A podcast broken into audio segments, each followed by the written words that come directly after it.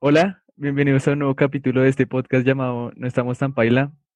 El día de hoy eh, invité a mi mejor amigo de la universidad, que lo conozco desde mi primer semestre en diseño, Pablo, para que habláramos de un tema. Él tiene una anécdota muy chistosa y es que le dio como varicela a los 20 años. como varicela a los 20 años por una acumulación de cosas, pero pues entraremos más a detalle más adelante. Pero bueno, para no spoilear nada, eh, ¿cómo estás, Pablo? Bueno, hola a todos, soy Nicolás. Sí, como dijo Nicolás, él es también mi mejor amigo de la universidad. Nos conocemos literalmente desde mi primer semestre en la universidad, y, así que él me ha acompañado en, todo, en toda mi carrera, en toda mi etapa universitaria. Así que él conoce mis, mis cambios, mis sufrimientos, mis evoluciones. Marica, sí. Creo que el recuerdo más fuerte que tengo de nosotros, como de nosotros en crisis, weón, es en segundo semestre cuando, cuando usted estuvo como a punto de retirar la clase, estudios que era como la clase base de la carrera, que usted dijo como, no, marica, ya estoy que me mato con esa mierda. No, o sea, y no era solo como la, la materia, retirarme la carrera, o sea, yo ya estaba como, esto no es lo mío, chao para siempre, sí. Pero bueno, invité a Pablo porque creo, así como lo dijo él, eh, yo he visto como el cambio que él ha tenido como persona y sobre todo con respecto a su percepción frente a las responsabilidades, porque yo me acuerdo que él desde el primer semestre eh, como que su plan de vida ya lo tenía todo estructurado, o sea, ya había cuadrado que iba a haber cada semestre y cuánto se iba a demorar porque él se quería sacar y lo está sacando el doble programa con administración de empresas y pues nosotros estudiamos diseño ambos y él como que era una persona muy, digamos que eh, perfeccionista en ese aspecto, no sé cómo decirlo, como sí se la pasaba planeando obsesiva, todo. Obsesiva, Sí, es que sí, es que llegó un Para bien y para mal, sí. Que ya fue como baila. Entonces, eh, digamos que usted ya tenía claro cuando entró a la universidad que quería hacer eso, como yo voy a estudiar diseño por, no sé, por qué me gusta y voy a hacer doble con administración sí o sí, o cómo empezó como esa búsqueda de esa, esa obsesión con las dos carreras. Yo diseño la escogí estando, estando en, el, en el colegio por unas charlas que asistí acá en la universidad que me convencieron y administración la escogí ya una vez dentro de la universidad porque muchos amigos de mi, de mi promoción del colegio entraron a esa carrera y entonces yo hablaba con ellos y me gustaba lo que veían y yo más que todo me di cuenta que lo que ellos veían complementaba lo que yo estaba viendo en diseño y viceversa, lo que yo veía en diseño complementaba lo que yo veía en administración. Entonces el interés se dio fue cuando ya entré a la universidad, o sea, no estaba desde antes de la universidad. ¿Y usted lo hizo más que todo fue por como porque le, interesaban ambos programas, porque yo conozco mucha gente que el doble programa o las opciones académicas o lo que sea lo hacen como para sumarle más peso a la obligación de vida. Ajá, que para decir como, uy, sí, marica, yo estoy más preparado que el otro, pero pues, o sea, en su caso, ¿cómo fue? La verdad, o sea, aunque suene un poco esotérico y, y aunque no, y aunque no parezca verdad, para mí los títulos no tienen casi importancia ni relevancia en la hoja de vida. Yo lo hice directamente por los conocimientos, o sea, porque yo siempre he dicho, y creo que eso es algo bueno, lo tengo claro desde el principio de, mi carrera universitaria, y es que los títulos, las clases, son solo herramientas para desarrollar mi proyecto de vida, más no una finalidad. O sea, mi objetivo no es que yo sea ni administrador ni diseñador, no, mi objetivo es que para lo que yo quiera ser en la vida, sea X o Y camino que yo desee tomar, lo que aprendí en administración y diseño me sirva, y para eso no un título porque pues cada proyecto es diferente, así que yo sí no lo hice por peso en la hoja de vida, la verdad. Yo me he dado cuenta que muchos de nosotros, de gente de nuestra edad y gente que ahorita va a ser profesional, cae mucho en ese error de pensar que, pues para mí es un error, pero quién sabe, pues otra gente puede opinar distinto, de pensar que su profesión va a ser como a lo que se va a dedicar toda la vida.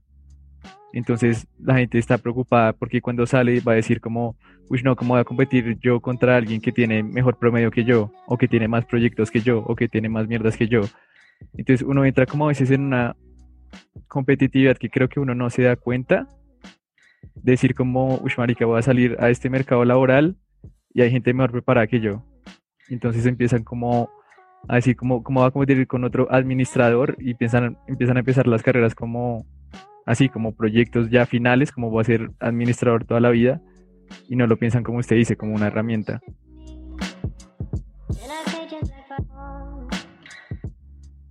Y usted, porque es que lo conorrea de Pablo, y yo me acuerdo mucho de él, es por esto, porque digamos que nuestra universidad pone un límite, o ponía un límite, creo que se lo quitaron incluso, de 25 créditos al semestre.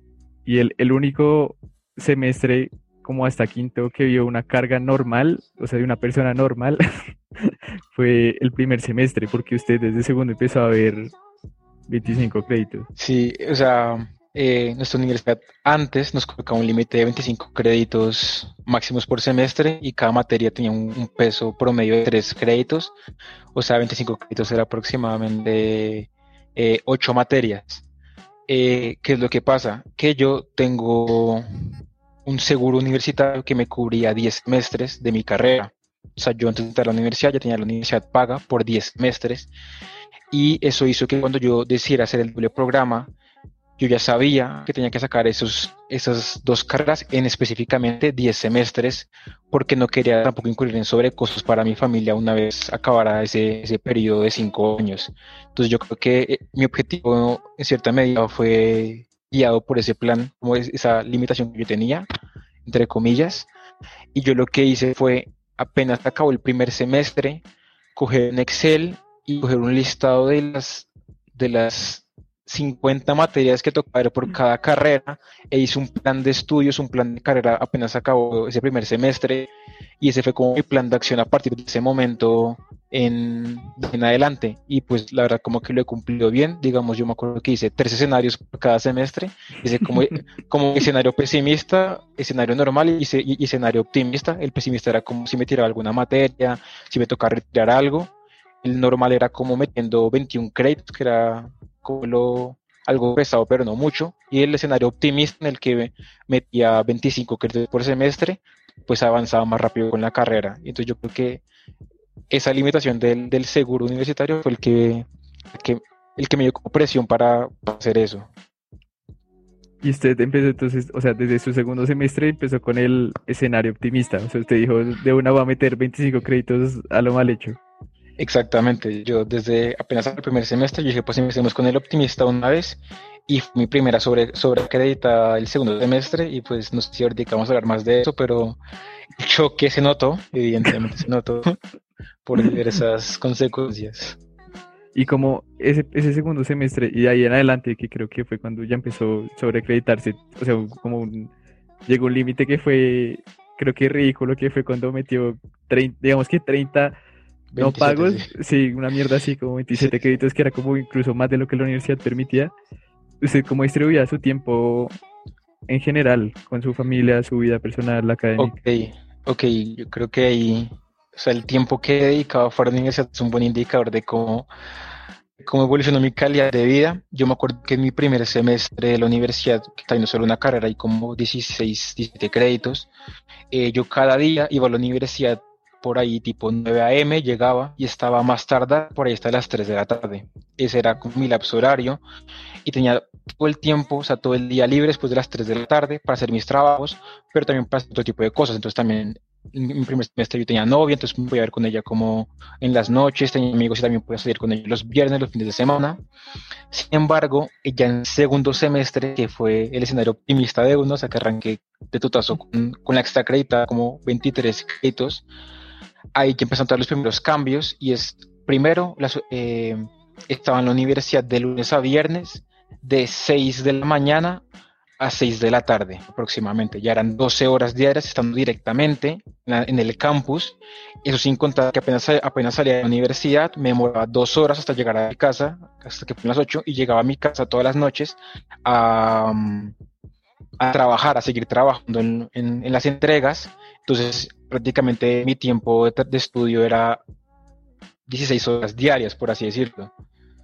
Entonces, y eso era de lunes a viernes, y los fines de semana también me tocaba trabajarle, eh, inclusive los domingos, porque no sé si usted recuerda que estaba en un proyecto de estudio 2, nos tocaba hacer mucho trabajo de campo mm. y tocaba hacerlo los domingos. Entonces los domingos eran días de trabajo, salir a observar a la gente. Entonces, ¿Eso, eso qué, cambios trajo? Pues, en primer lugar, eh, tuve muchos problemas con mi novia. De hecho, al final del segundo semestre terminé con ella por, porque ella decía que yo no le dedicaba el suficiente tiempo que requería pues, la relación.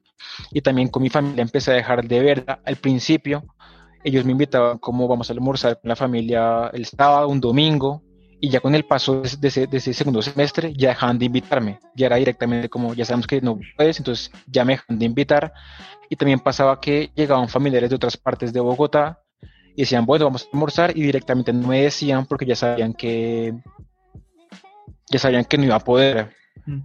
De hecho, creo que una vez que sí fue un poco impactante esa, esa situación fue cuando mi familia tenía un viaje a Cartagena planeado desde hace harto, todo un puente como de viernes a martes, por decirlo, y yo no pude ir, me, quedé en Bogotá solo, eh, me tocó cancelar los vuelos, cancelar mi reserva por estar haciendo los trabajos. Entonces, y eso era una constante en cada fin de semana, o sea, aparte de lo que elegí entre semana, cada fin de semana ya era como que mi familia al principio se, fue dando cuenta y al final lo, interiorizo y ahora directamente no le decimos nada, porque sabemos que será pasar encerrado en la casa el fin de semana.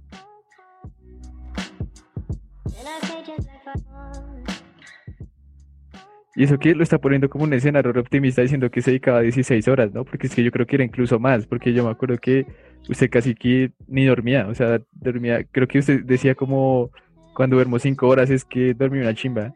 Sí, total, o sea, pues como dije ahorita, me toca llegar a las 6 de la mañana, también por el placa, eso implica que yo me levantaba cada día a las 4 y media de la mañana.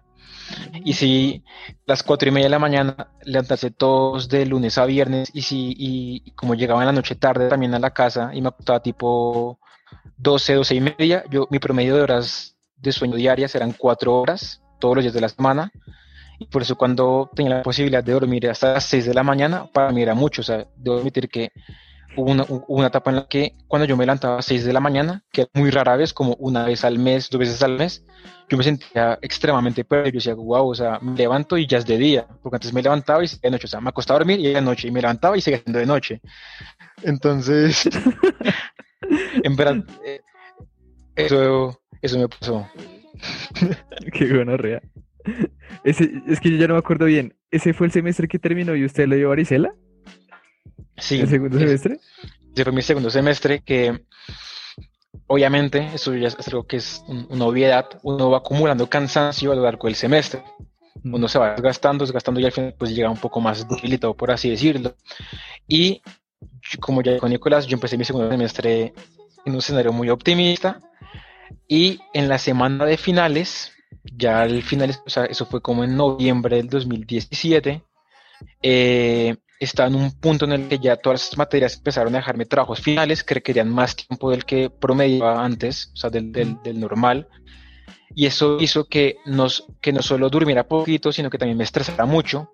Y eso, todo eso formó como un caldo para que las defensas, mi sistema inmunológico, se fuera directamente al piso. Y me acuerdo que a los tres días de que se acabaron las clases y empezó y empezaron finales, empecé a sentirme mal, con una fiebre altísima, pero yo seguía pues estudiando hasta que una vez eh, me salió como, como un grano en la cara, aquí cerca de la boca. Yo estaba en el baño de mi casa y yo me lo toqué y apenas lo toqué como levemente, me salió una gota de sangre. Una gota de sangre y yo dije como, ¿esto qué es? Entonces fui y le dije a mi mamá, mi mamá sabe de medicina, le dije, madre, mira lo que me salió en la cara. Ella, me, ella apenas me vio eso, me dijo, ¿tienes fiebre? Y yo le dije, sí. Y me dijo, levántate la camiseta. Yo me levanté, tenía como ese grano un montón en el pecho. Ella me dijo, te dio varicela.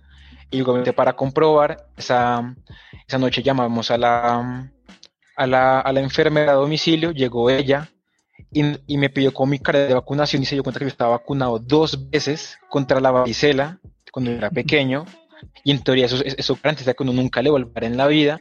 Sin embargo, mi nivel de defensas, porque dormía tan poquito y porque está tan estresado, mi cuerpo está tan estresado por lo que y ansioso por, por, los trabajos que tenía que hacer, las defensas se me fueron directamente al piso y me dio varicela en las justo en las dos semanas finales de, del semestre. Y estuve en cuarentena, esa fue mi primera cuarentena en el 2017, estuve encerrado en mi cuarto una semana y media eh, sin poder asistir a la universidad, pero sigue trabajando desde el computador. Pero fue la primera gran consecuencia que tuve digamos, en mi salud en mi segundo semestre. Yo creo que eso fue, fue muy chistoso porque Pablo, después de que salió de su cuarentena de una semana, teníamos creo que una entrega presencial. Y era una chimba porque yo era el único que le hablaba a él, porque era el único que le había dado varicela en el salón. Entonces, era nosotros dos en una esquina del salón y todo el mundo como en la mierda porque nadie le quería que le diera varicela. Sí, todos entraron que me dio varicela y pues, o sea, lo normal es que uno, uno le solo varicela una vez en la vida. Entonces, a Nicolás ya la había dado cuando era pequeño, entonces él, él, me podía, él podía como acercarse a mí sin, sin temor a que le volviera a dar. Entonces. Qué chimba. Y ahorita dijo que esa fue como la primera consecuencia en su salud. Sí. Después, porque después siguió ya, o sea, eso fue como, digamos que ahorita que lo hemos en retrospectiva, uno dice como, bueno, sí, eso fue un primer llamado de atención de mi cuerpo, pero usted le valió culo y igual metió la carga entera. Exactamente, sí. Los siguientes semestres, ¿cómo, ¿cuáles fueron las consecuencias, digamos que no solo en la salud, sino en su vida personal que usted vio después en, en los siguientes semestres? Seguir con esta carga y seguir como dedicándole poco tiempo a dormir, niveles de estrés altos. Bueno, pues ahí, quisiera como empezar con, lo, con, con las consecuencias físicas, porque el estrés y la ansiedad siguieron semestre tras, semestre, o sea, por lo menos durante un año más. Eso que hacía que mi cuerpo me pedía mucho azúcar y mucha comida para tranquilizarme. Así que yo me subí verdaderamente de peso, o sea, un nivel excesivo eh, en mi segundo año de universidad. Yo comía mucho azúcar, mucho dulce y también comía mucho. Y, eso sumó a mi inactividad física porque, como, como dije ahorita, no tenía tiempo para hacer ejercicio, ni, para, ni siquiera para hacer el mínimo requerimiento diario de actividad física. Eh, me subí de peso, de, o sea, bastante. De hecho, Nicolás me jodía bastante porque decía que yo estaba. En sus términos, él, me decía como, me gusta es obeso. y ya en la vida personal, afortunadamente, o sea, yo seguía motivado, o sea, yo seguía pensando que estaba haciendo lo correcto yo seguía diciendo que ese sacrificio vale la pena en algún momento, así que yo más tuve como un, un, breakdown mental, pero pues ahí ya empezaron problemas como por ejemplo lo de la familia y yo, o sea, yo ya, ya sabía que a mí no me pueden decir nada en fin de semana porque no iba a poder asistir, mi novia me terminó, entonces, entonces ahí estuve soltero un, un rato, em, los planes con mis amigos de la universidad, ellos, ellos también, llegó un punto en el que, en el que me como que no me invitaban porque sabía que no podía ir. Y principalmente esos fueron como los, los cambios en mi rutina del, del día a día a nivel pues, físico y, y personal, por así decirlo. Pero lo bueno es que yo seguía, o sea, en mi, en mi mente, yo, yo seguía creyendo que yo estaba haciendo lo correcto. Y Nicolás es testigo de eso. O sea, mi Nicolás siempre me decía, como digo, se está comiendo del culo, está durmiendo cuatro horas diarias, no hace nada, aparte de estudiar, eso es malo y yo en verdad no veía las consecuencias de eso, o sea, yo estaba ciego a seguir estudiando y estudiando y estudiando y estudiando para cumplir como con, mi, con la meta que dije al principio de los 10 semestres.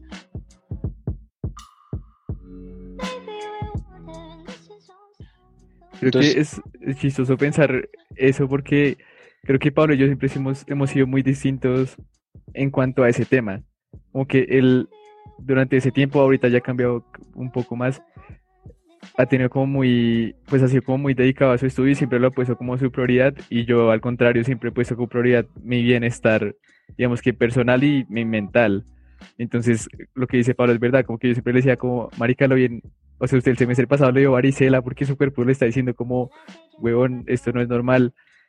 Y usted sigue con este ritmo y Pablo pues era feliz, eh, o sea, lo que él dice es verdad, él era feliz haciendo eso porque era lo que él creía que era como que estaba bien. O sea, no importa, como que él no, casi que ni sentía el cansancio de lo distraído que estaba. No sentía el cansancio, ni sentía como, fueron cosas que ahorita él puede decir porque ya pasó tiempo, pero en ese entonces él como que estaba tan enfocado en esa meta de decir, tengo que cumplir esto en 10 semestres, que no, no pensaba en nada más. ¿Y en qué punto, o sea, cuál fue ese detonante que usted lo hizo reflexionar y decir como, uy, marica, ya tengo que bajarle a este, a este ritmo de vida, como que ya no más? Bueno, eso siempre me lo, lo he pensado de cuando fue como ese, ese punto de quiebre. Yo diría que ya fue en mi quinto semestre. En mi quinto semestre yo me vi con un primo que no, me, que no veía hace mucho tiempo en una reunión familiar y él me dijo, me dijo, así, o sea, de forma como directa, como Pablo, está muy degradado, o sea, físicamente usted se ve como un man de 30 años. O sea, me dijo como, como se le ve que tiene unas ojeras de hace rato, se ve que está como descuido físicamente. Y cuando una persona que uno no lo ve hace mucho tiempo se lo dice a uno, yo creo que a mí me pasó que ahí como que flexioné porque yo que me veía todos los días al espejo, pues no veía como tanto los cambios, sino, o sea, me acostumbré a estar así. Pero alguien que ya me conocía desde antes de que entrara a la universidad me dijera eso, ese fue un momento de, de quiebre y yo fui como, es verdad, estoy físicamente estoy muy mal.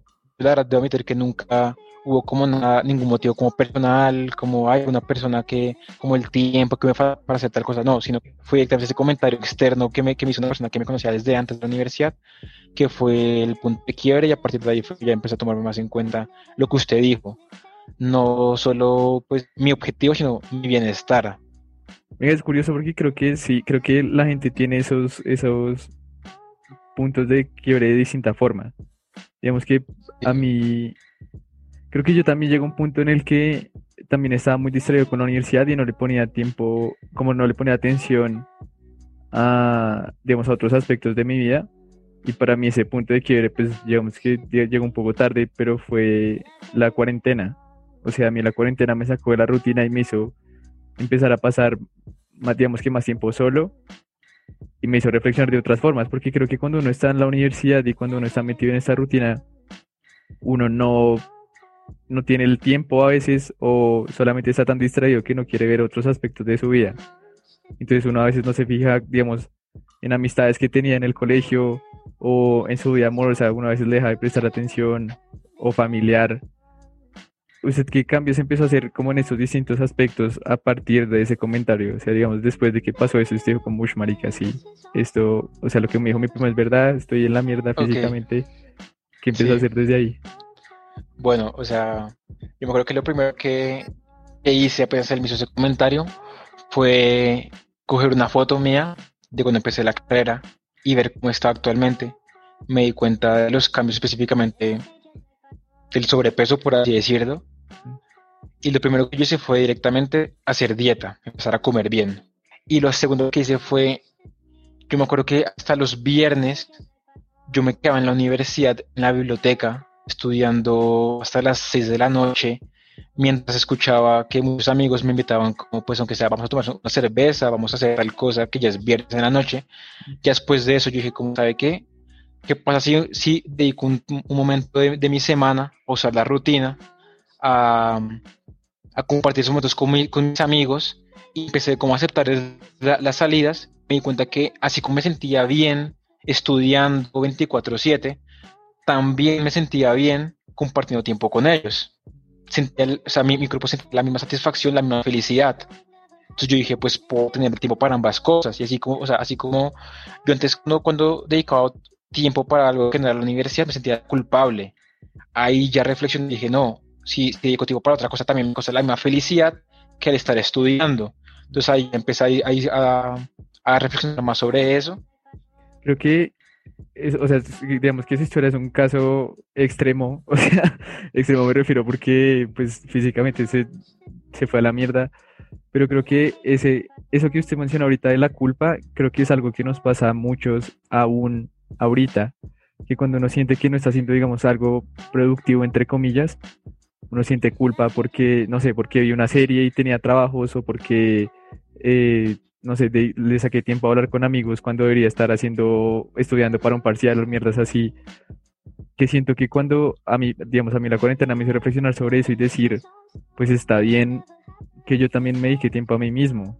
Porque es que uno no puede vivir de solamente estar presionándose para ser el mejor en algo, presionándose para ser, eh, no sé, el excelente académicamente, porque va a haber un punto en el que uno pues se quiebra y, y, ese estrés que va acumulando y como pues estos aspectos que va descuidando, pues en un momento dicen como, hey, baila.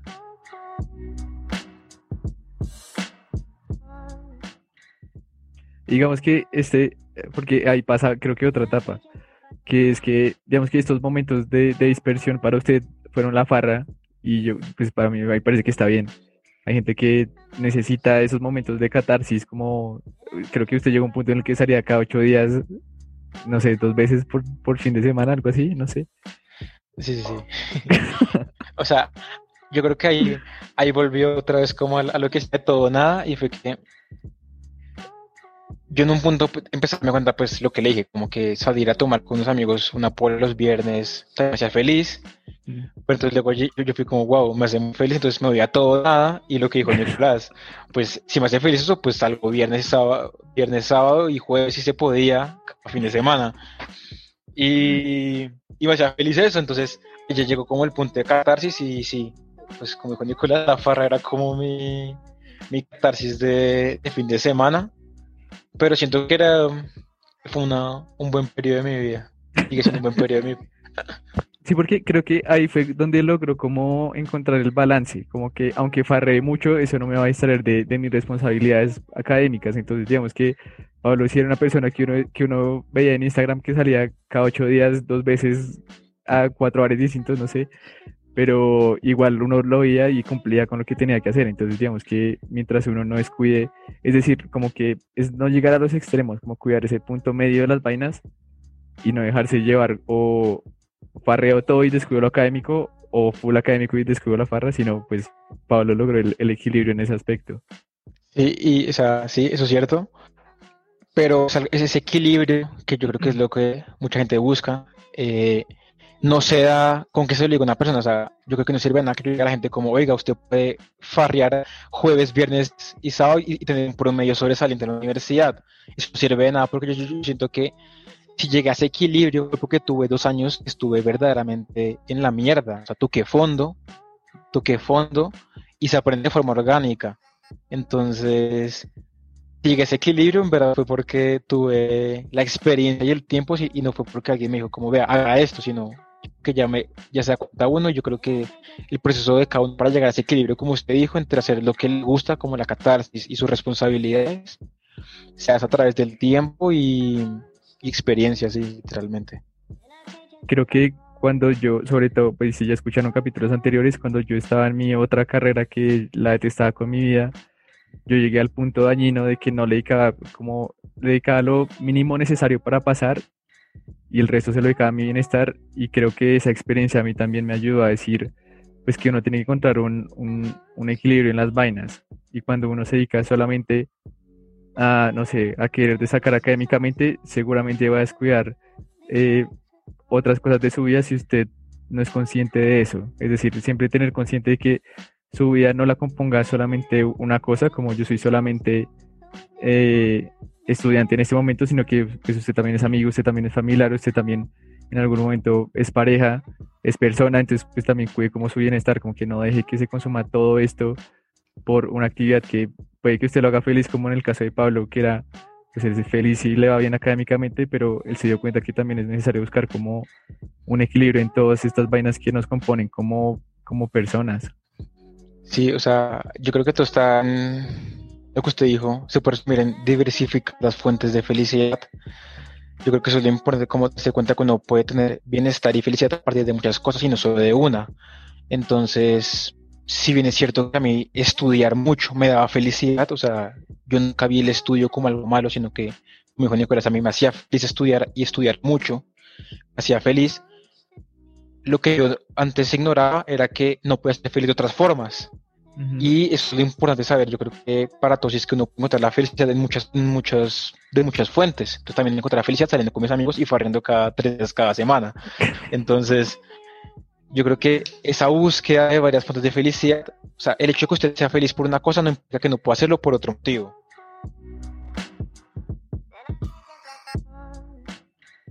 Y ahorita, ¿cómo se siente? O sea, cuando lo piensa en retrospectiva, ¿qué consejo le hubiera dado al Pablo de, de, primer semestre que estaba clavado en esto con respecto al Pablo de ahorita?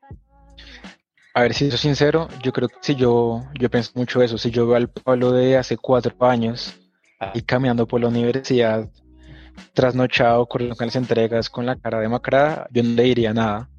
Porque yo siento que yo estoy muy orgulloso del proceso que llevé y siento que si estoy, en este momento, porque así fue mi camino, o sea, como, ¿cómo decirlo? El, o sea, vuelvo y repito lo que dije ahorita, o sea, el equilibrio que estoy en este momento es porque se dio forma orgánica y porque yo mismo, me, o sea, los caminos me llevaron a, a esta situación actualmente. Entonces yo creo que si yo viera al Pablo del pasado, yo le, no le diría nada, le diría como usted tarde o temprano va a aprender y si no toca a fondo igual no aprende.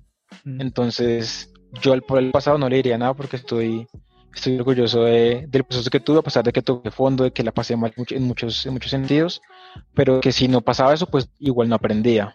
Sí, que coma mierda porque gracias a eso es quien es ahorita.